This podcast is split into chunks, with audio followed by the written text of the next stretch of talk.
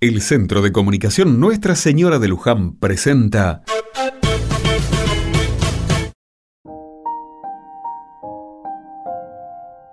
Otra mirada. Era una época que no era fácil, porque no teníamos dinero. Pero en cambio era una época muy buena porque estaba escribiendo como un tren, que es lo mejor que le puede suceder a un escritor.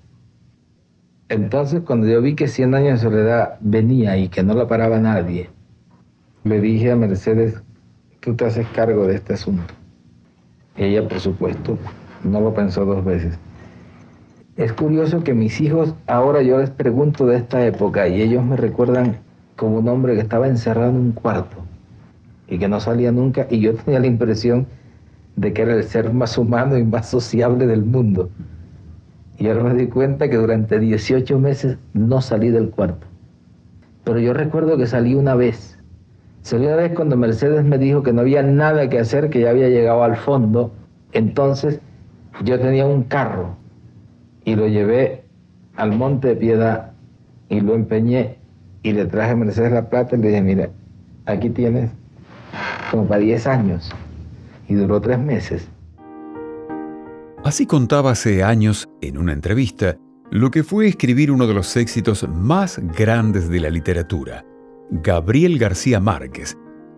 Hacía referencia a Cien años de soledad, novela publicada en el mundo entero y en casi todos los idiomas.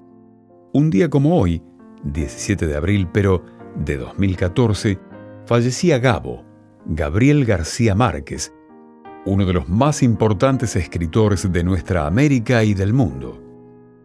Nació en Aracataca, Colombia, en 1927 y tras terminar el secundario inició estudios en Derecho aunque no mostraba demasiado interés. Su pasión eran las letras. Su primera oportunidad llegaría como columnista en el periódico El Universal. Luego vendrían colaboraciones con otros medios locales y viajes. En sus columnas podía leerse más que noticias. Hacía de estos artículos de diario historias. En 1955 escribió su primera novela, La hojarasca. Siguieron El coronel no tiene quien le escriba y Cien años de soledad. Fue con esta obra con la cual Gabriel García Márquez logra un reconocimiento a nivel internacional. No se quedó ahí, sus novelas siguieron y su fama también. En 1982 recibió el Premio Nobel de Literatura, uno de los máximos galardones a nivel mundial.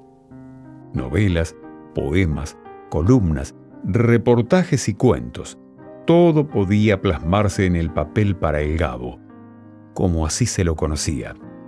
Por su extensa obra, su forma de escribir y contar y por hablar, entre otras cosas, de las cuestiones de nuestra América, es que Gabriel García Márquez trasciende los tiempos y es un clásico indiscutido de nuestra literatura.